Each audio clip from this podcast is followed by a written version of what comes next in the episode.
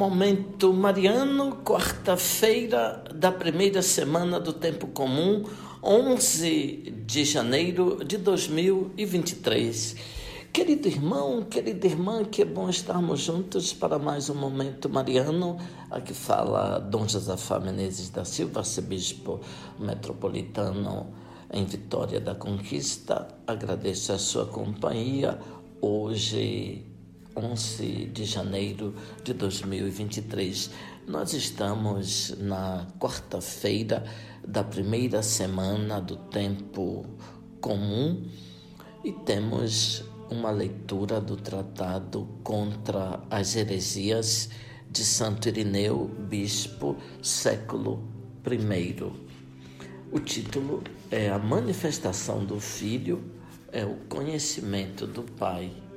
Ninguém pode conhecer o Pai sem o Verbo de Deus, isto é, sem o Filho que o revela.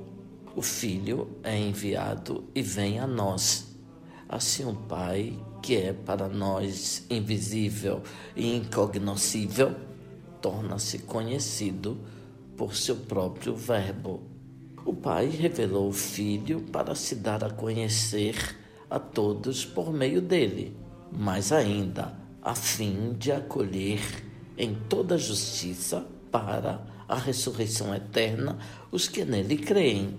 Crer nele é viver segundo sua vontade. De fato, o Verbo já revela o Deus Criador pela própria criação. Pelo mundo, o Senhor que o construiu. Pela criatura plasmada, o artífice que a plasmou, e pelo Filho, o Pai que o gerou. Destas coisas, todos falam do mesmo modo, mas não creem todos do mesmo modo. Pela lei e os profetas, o Verbo igualmente anunciava-se a si e ao Pai. Todo o povo, do mesmo modo, o ouviu, mas não creram todos do mesmo modo. Pelo Verbo, tornado visível e palpável, o Pai se revelou, embora nem todos crescem nele do mesmo modo. Todos, porém, viram o Pai no Filho. A realidade invisível que se manifestou no Filho era o Pai. E a realidade visível na qual o Pai se revelou era o Filho. Por este motivo, o Senhor dizia: Ninguém conhece o filho a não ser o pai, nem o pai a não ser o filho, e aqueles a quem o filho revelar. Revelar não se refere apenas ao futuro, como se o filho só tivesse começado a revelar o pai quando nasceu de Maria.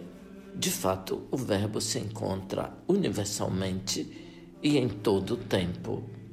No início, sendo o Filho presente à sua criatura, ele revela o Pai a todos, a quem o Pai quer, quando quer e como quer.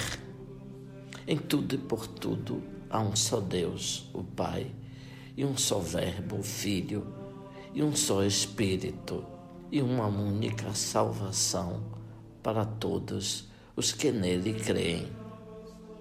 Abençoe-vos, Deus Todo-Poderoso, Pai, Filho, Espírito Santo. Amém. Ouvinte, louvado seja nosso Senhor Jesus Cristo, para sempre seja louvado.